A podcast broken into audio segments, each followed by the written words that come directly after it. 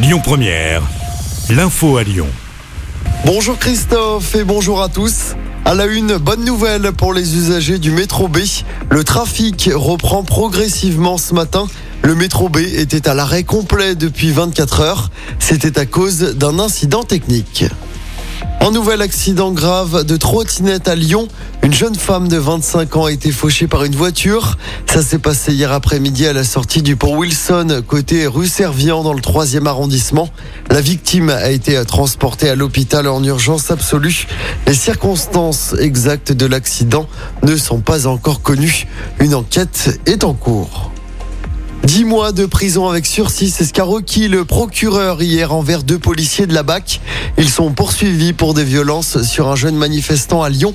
Ça s'était passé en 2019 sur la place Bellecour en marge d'une manif contre la réforme des retraites. Le jeune homme, aujourd'hui âgé de 26 ans, avait eu la mâchoire fracturée et neuf dents cassées. Le jugement sera rendu le 24 novembre prochain au tribunal correctionnel de Lyon.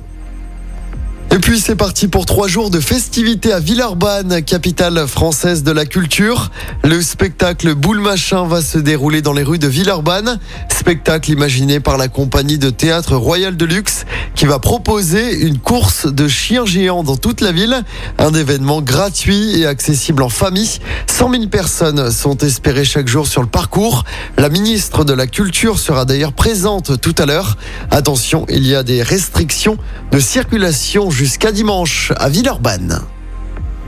On passe au sport en football. L'équipe de France qui rassure à deux mois de la Coupe du Monde.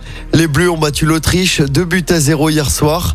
Kylian Mbappé et Olivier Giroud sont les buteurs. Giroud qui a marqué son 49e but avec l'équipe de France. Il n'est plus qu'à deux buts du record de Thierry Henry. Avec 28 buts en équipe de France, Mbappé intègre déjà le top 10 des meilleurs buteurs. L'équipe de France qui se déplacera dimanche soir au Danemark. Les Français qui ne peuvent plus être relégués en deuxième division de la Ligue des Nations. Et puis en tennis, une affiche à ne pas manquer ce soir. Federer, Nadal sont associés en double à la Laver Cup de Londres. Le Suisse jouera le dernier match de sa carrière et il a choisi de le disputer avec Raphaël Nadal.